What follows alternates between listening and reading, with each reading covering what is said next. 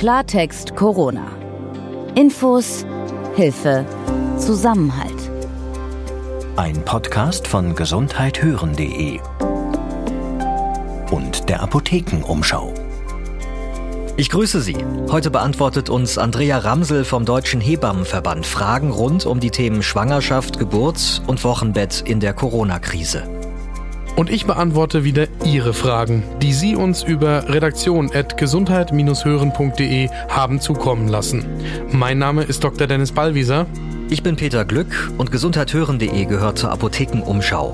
Bei uns arbeiten Apothekerinnen und Ärzte, die auch Journalisten sind. Und unser Anliegen ist es, Sie mit seriösen, gut verständlichen und aktuellen Informationen zu versorgen. Jeden Tag kommen neue Fragen zu Corona. Das ist schlicht eine ungewohnte Situation für jedermann, dass es zum einen vielfach klare Antworten noch nicht gibt, beziehungsweise neue Erkenntnisse ja täglich dazukommen können. Das ist das Schwierige für uns alle und das, was uns da hilft, ist, dass wir hier seit Jahrzehnten im Haus gewachsene Expertise haben, in der Apothekenumschau und auch in unseren anderen Ratgeberredaktionen für Diabetespatienten, für Senioren, für junge Familien. Und da gehen wir jeden Tag neu an diese neue Faktenlage ran und versuchen, uns Orientierung zu verschaffen, mit Experten zu sprechen und das weiterzugeben. Und Fragen gibt es genug von unseren Hörern. Eine von Ihnen schreibt uns, ich gehöre zur Risikogruppe aufgrund meines Alters und Vorerkrankungen wie Diabetes, Rheuma und Bluthochdruck. Da ich vor einem Jahr schon mal Herpes Zoster hatte, das bleibende Schäden hinterlassen hat, wollte ich mich in diesem Jahr gegen Gürtelrose impfen lassen. Das Impfmittel war lange Zeit nicht lieferbar, schreibt sie. Jetzt sei es aber beim Apotheker eingetroffen und ihre Frage ist, schwächt eine Impfung zunächst ihr ohnehin schwaches Immunsystem weiter und ist es empfehlenswert, mit der Impfung jetzt zu warten, bis die Krise ausgestanden ist? Ganz grundsätzlich kann man jetzt impfen. Es ist empfehlenswert, die Impfungen, wie sie von der Ständigen Impfkommission des Robert Koch Institutes empfohlen werden, auch durchzuführen. Die einzige Frage, die sich da stellt, ist, wie ist das mit dem Termin in der Praxis? Hm. Ich muss natürlich mit meiner Praxis absprechen, ob ich jetzt während der Corona-Pandemie vorbeikommen kann. Da macht es ja auch nochmal einen Unterschied, ob das jetzt ein Hausarzt ist oder der Kinderarzt, wenn Kinder quasi grundimmunisiert werden. Aber ganz grundsätzlich hilft eine Impfung immer, weil sie vor anderen Infektionskrankheiten als jetzt mit dem Coronavirus schützt. Und das entlastet ja wieder das Immunsystem. Die Hörerin schreibt außerdem, dass sie schon vor 20 Jahren gegen eine Lungenentzündung mit Pneumokokken geimpft wurde und sie wüsste gern, ob es stimmt, dass so eine Impfung lebenslang wirkt und dann jetzt aktuell auch einen gewissen Schutz vor einem schweren Covid-19-Verlauf bedeuten kann. Die Hörerin kann einmal in ihren Impfausweis schauen oder mit ihrer Ärztin oder ihrem Arzt telefonieren und überprüfen, ob die Grundimmunisierung gegen Pneumokokken richtig gemacht worden ist. Das sind drei Impfungen, die im Abstand von wenigen Monaten stattfinden, normalerweise im Kindesalter. Und ansonsten müsste man da nochmal sicherstellen, dass richtig geimpft worden ist oder eine Impfung nachholen. Ganz grundsätzlich, wer nicht gegen Pneumokokken geimpft ist, da empfiehlt die STIKO, die Ständige Impfkommission beim Robert Koch Institut, dann ab 60 Jahren die Impfung durchzuführen. Eine Hörerin aus Erlangen möchte wissen, wie man an medizinische Rezepte, zum Beispiel für Diabetespatienten, kommt, wenn die eigene Arztpraxis geschlossen hat. Na, die Frage ist, ob die jetzt ganz geschlossen hat oder ob die wegen Corona-Pandemie nicht so erreichbar ist wie normalerweise. Wenn die noch ans Telefon gehen, würde ich einfach anrufen und mit der Ärztin oder dem Arzt oder dem Praxispersonal besprechen, wie man denn an sein Rezept kommt. Insbesondere für chronische Patienten, die regelmäßig Rezepte brauchen, haben eigentlich mittlerweile alle ärztliche Praxen einen Weg gefunden, wie das auch während der Pandemie funktioniert. Wenn die eigene Praxis tatsächlich zu ist, dann würde ich mich, wenn ich chronisch krank bin und Rezepte brauche, an die nächste erreichbare Hausarztpraxis wenden. Zwei weitere Fragen erreichen uns von einem Hörer aus Berlin. Er fragt, lässt sich mit einem einfachen Verfahren prüfen, ob man Covid-19 schon hatte? Das ist die erste Frage. Über das Thema haben wir auch schon mal gesprochen. Da geht es um diesen Antikörpertest, der gerade in der Entwicklung ist. Es gibt jetzt auch erste Meldungen, dass Labore vereinzelt schon solche Tests anbieten. Wir wissen aber, dass es bis das flächendeckend ausgerollt sein wird und man einfach zum Hausarzt geht und einen Antikörpertest durchführen lässt, noch ein bisschen dauern wird. Die Experten gehen davon aus, dass es bis Ende April vermutlich verfügbar sein wird. Die zweite Frage dieses Hörers geht auf eine Empfehlung ein, die er erhalten hat, und zwar als Schutz viel Vitamin C und D einzunehmen. Ist da was dran? Es ist natürlich wichtig, darauf zu achten, dass man ausreichend Vitamine und Mineralstoffe zur Verfügung hat. Und das machen wir normalerweise durch eine ausgewogene Ernährung. Und wer sich ausgewogen ernährt, der muss auch nicht zusätzlich Vitamine oder Nahrungsergänzungsmittel als Pulver oder Tabletten einnehmen. Und jetzt haben wir zwar in Deutschland nach wie vor an der einen oder anderen Stelle Schwierigkeiten, Toilettenpapier in die Supermärkte zu bekommen.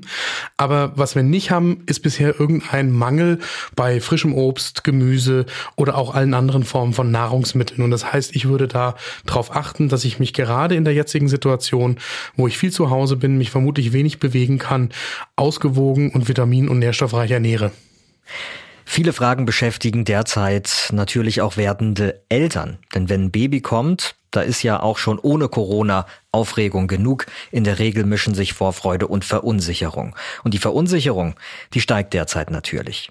Werdende und frisch gebackene Eltern fragen sich, wie gefährlich ist das Coronavirus für Mutter und Baby? Wie hoch ist die Ansteckungsgefahr im Krankenhaus?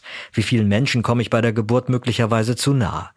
Und darf mich die Hebamme noch zu Hause besuchen nach der Geburt? Diese und andere Fragen beantwortet mir heute Andrea Ramsel vom Deutschen Hebammenverband. Frau Ramsel, ich grüße Sie. Hallo, guten Tag. Also die wohl offensichtlichste Frage mal zuerst. Wir hören, dass das Coronavirus für Kinder nicht gefährlich sei. Wie ist das aber mit neugeborenen Säuglingen oder ungeborenen Babys im Bauch? Weiß man da schon etwas Genaues? Also das, was wir bis jetzt wissen und ähm, relativ sicher sagen können, ist, dass der Virus sich bei einer Infektion der Mutter, also der schwangeren Frau, ähm, nicht auf das Kind überträgt und äh, dass es auch keinen Grund gibt, nach der Geburt nicht zu stillen. Die erste äh, Empfehlung, die es in dieser Richtung gab und die ist schon sehr, sehr also die war, als, als wir mit dieser Infektion noch ganz wenig belastbare Zahlen hatten, da hieß es mal am Anfang, man sollte Mutter und Kind trennen. Das empfehlen wir nicht. Die Empfehlung ist, dass man bei bestehender Infektion sehr gut auf Hygiene achtet, äh, einen Mundschutz trägt, das Kind sehr wohl stillen kann und dass wir nicht davon ausgehen, dass das Kind äh, mit der Muttermilch angesteckt wird. Genauso wenig wie in der Schwangerschaft auch nicht. Also es gibt eigentlich nichts, was Schwangere jetzt zum Beispiel ähm, beachten müssen besondere Regeln? Genau die besonderen Regeln auch, die äh, im Moment für jeden gelten. Das heißt, ähm, möglichst wenig soziale Kontakte, also soziale Kontakte vermeiden. Und was wir den Schwangeren empfehlen, ist möglichst, wenn sie, ähm, wenn sie eine akute Anfrage haben.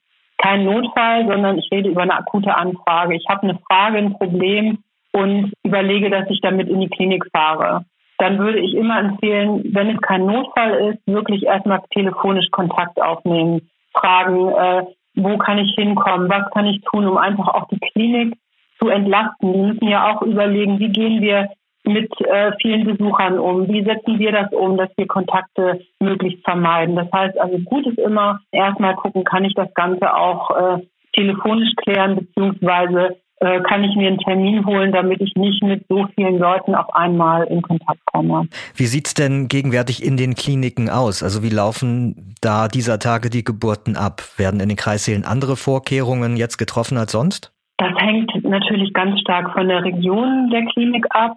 Viele Kliniken äh, haben Besuchsverbot erlassen, versuchen den Patientenstrom ein bisschen zu regulieren, indem sie äh, die Notaufnahmen nicht mehr frei zugänglich machen, sondern man klingelt im Kreissaal. War das schon immer so, dass man an der Kreissaaltür klingeln muss. Das heißt, das ist eigentlich ein Bereich, den kann man sowieso nicht einfach so betreten. Und ich nehme an, dass die Kliniken deutlich mehr darauf achten, dass sich die äh, Frauen sozusagen nicht unbedingt auf dem Gang begegnen, dass man mehr darauf achtet, dass die, ähm, dass also dass die Männer, dass die, dass die Väter oder überhaupt die Begleitung im Kreissaal, dass das auf eine Person beschränkt ist das war sonst so, dass man durchaus zwei, drei Menschen im Kreis halt auch als Besuch mitnehmen konnte. Aber wenn ich Sie richtig verstehe, die Väter dürfen in der Regel weiterhin mit in den Kreissaal rein. Also das ändert sich tatsächlich im Moment täglich. Aber es ist so. Also wir empfehlen natürlich, dass eine Begleitperson zur Geburt mitkommen darf. Es geht ja darum, auch das Personal zu schützen. Das ist ja, das, deswegen kommt ja auch überhaupt diese Empfehlung zustande oder diese, dieser Erlass zustande, dass einige Kliniken sagen, äh, wir lassen keine Begleitpersonen im Kreissaal mehr zu. Das ist aus unserer Sicht nicht akzeptabel. Die Frauen brauchen eine verlässliche emotionale Stütze und eine Begleitung, auf die sie sich eingestellt haben. Aber natürlich ähm, muss diese Begleitung gesund sein und darf auch nicht aus einem Risikogebiet anreisen. Also darf natürlich auch nicht so sein, dass jemand, der ähm, großes Risiko darstellt, mit in die Klinik kommt. Und dieses Spagat, das äh, wird gerade ähm, oder das, das wird gerade verhandelt. Deswegen äh, ist die Frage, äh, Väter, Väter oder Begleitpersonen nicht in Kreißsaal zuzulassen. Und unsere Antwort darauf ist ganz klar mit Augenmaß. Also ähm, wirklich natürlich eine Begleitperson zuzulassen. Man kann ja auch sagen, dass ähm, die auch zusammen ihren Lebensraum teilen, dass sie sich im Moment auch äh, gemeinsam in sozialer Isolation befinden. Und von daher finde ich, ist es auch ein gutes Argument zu sagen, dass wenn die Mutter gesund ist, dann kann man auch davon ausgehen, dass der, dass der Vater als Begleitperson gesund ist. Wie ist denn die Situation unmittelbar nach der Geburt? Gelten da gerade besondere Vorsichtsmaßnahmen für die Säuglinge? Also was ich eben schon sagte, das gilt auch für die Wochenstation. Es gibt äh, ein Besuchsverbot auf den meisten Wochenstationen. Das heißt, es werden keine Besucher von außen mehr zugelassen, Begleitpersonen ausge ausgenommen. Also das, das hat sich natürlich ganz, ganz stark verändert, dass zum Beispiel man äh, keine, ja, zum Beispiel Großeltern mehr zulässt. Und das ist natürlich für die einzelnen Familien ist das natürlich schlimm, aber das lässt sich natürlich dadurch begründen, dass man sagt, man möchte nicht dass so viele Menschen äh, sich in, in der Klinik aufhalten und sich so viele Menschen dort begegnen. Ich könnte mir auch vorstellen, dass viele Menschen, die bald einen Geburtstermin haben, gerade fürchten, in überlasteten Krankenhäusern nicht mehr optimal betreut werden zu können. Ist das eine berechtigte Sorge? Das glaube ich ehrlich gesagt erstmal nicht für die Geburtshilfe. Das ist sicherlich bei anderen Stationen, bei, bei der Intensivstation eine ganz andere Situation als die, die wir haben die, die wir ganz klar haben, ist, wir haben sowieso eine schlechte Personalsituation. Die hatten wir auch schon vor Corona und die ändert sich erstmal durch Corona wieder zum Besseren, noch zum Schlechteren. Was sich immer ändern kann, ist, wenn sich ähm, Personal infiziert und äh, zu Hause bleiben muss in Quarantäne, ähm, wie sich diese Situation dann verändert. Aber da kann ich seriös überhaupt keine Angaben zu machen. Da muss man einfach das Beste hoffen und abwarten, wie sich die Situation entwickelt. Führt die Lage gerade denn äh, vermehrt zu dem Wunsch, zu Hause zu gebären? Also können Sie eine Zunahme von Hausgeburten beobachten? Wir können äh, keine Zunahme von Hausgeburten beobachten. Wir können aber eine Nachfrage, eine größere Nachfrage an Hausgeburten beobachten. Und das ist dem geschuldet, dass die Schwangeren, die eigentlich geplant haben, in der Klinik zu gebären, dass die ähm, ja verunsichert sind und sich Alternativen überlegen. Aber wir vom Deutschen Hebammenverband, wir würden oder ich, ich würde nie sagen, wenn ich vorher eine Klinikgeburt geplant habe, dann äh, kann ich nicht zu einer Hausgeburt raten, weil es keine spontane Entscheidung ist, die man treffen kann. Die kann auch die betreuende Hebamme nicht treffen. Eine Hausgeburt bedarf guter Überlegung, bedarf guter Planung.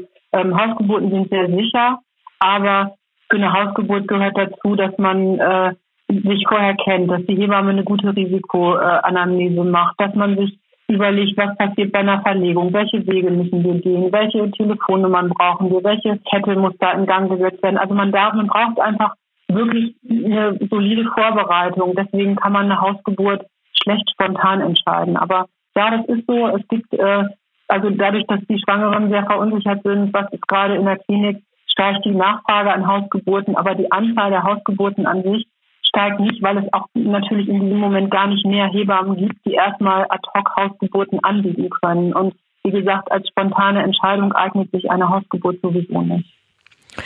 Die Situation nach der Geburt, also ich weiß noch, wie wichtig für uns nach der Geburt vor allem des ersten Kindes der Besuch der Hebamme war daheim. Mhm.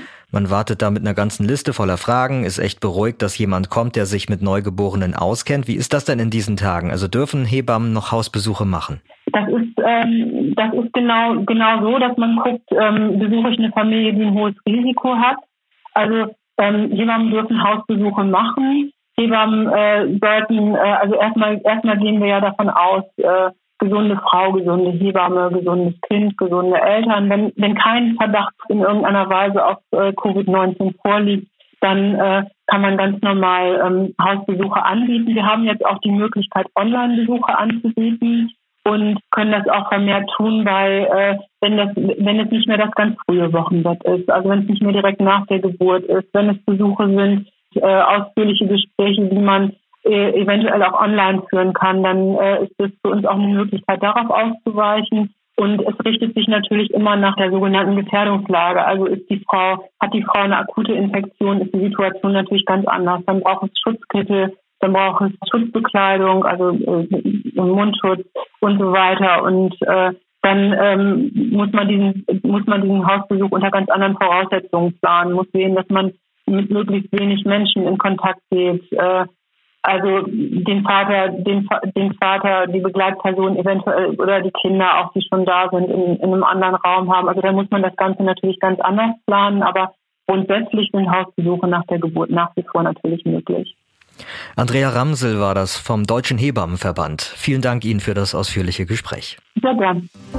Weil Frau Ramsel das gerade so erwähnt hat, also morgen beschäftigen wir uns hier in Klartext Corona ausführlich mit dem Thema, wie die Corona-Krise dafür sorgt, dass jetzt immer mehr medizinische Beratung online und in Videosprechstunden stattfindet. Das Coronavirus trifft alle, unabhängig natürlich von Herkunft, Wohnort, Religion oder Geschlecht. Aber natürlich ist die Risikogruppe besonders gefährdet und Menschen, die sich in prekärer Lage befinden, deren Probleme sind derzeit noch größer. Zum Beispiel gibt es dieser Tage weniger Hilfsangebote für Obdachlose. Verschiedene Initiativen steuern da jetzt dagegen. So wurden in vielen Städten wie München, Bremen, Berlin oder Heidelberg auch sogenannte Gabenzäune errichtet. Da können Bürgerinnen und Bürger Spendentüten mit Hygieneartikeln essen und warmer Kleidung hinhängen und Obdachlose können sich das dann da abholen. Ich bin Peter Glück. Und ich bin Dr. Dennis Ballwieser. Und wenn Sie Fragen haben, dann beantworten wir die gerne. Und wenn wir nicht weiter wissen, dann finden wir Experten, die es wissen. Ihre Fragen rund um Corona können Sie uns gerne jederzeit per E-Mail zukommen lassen unter redaktion.gesundheit-hören.de. Und auf welcher Plattform auch immer Sie uns hören, wenn Ihnen gefällt, was wir hier machen, dann lassen Sie uns doch gerne eine Bewertung und ein Abo da. Klartext Corona. Ein Podcast von gesundheithören.de und der Apothekenumschau.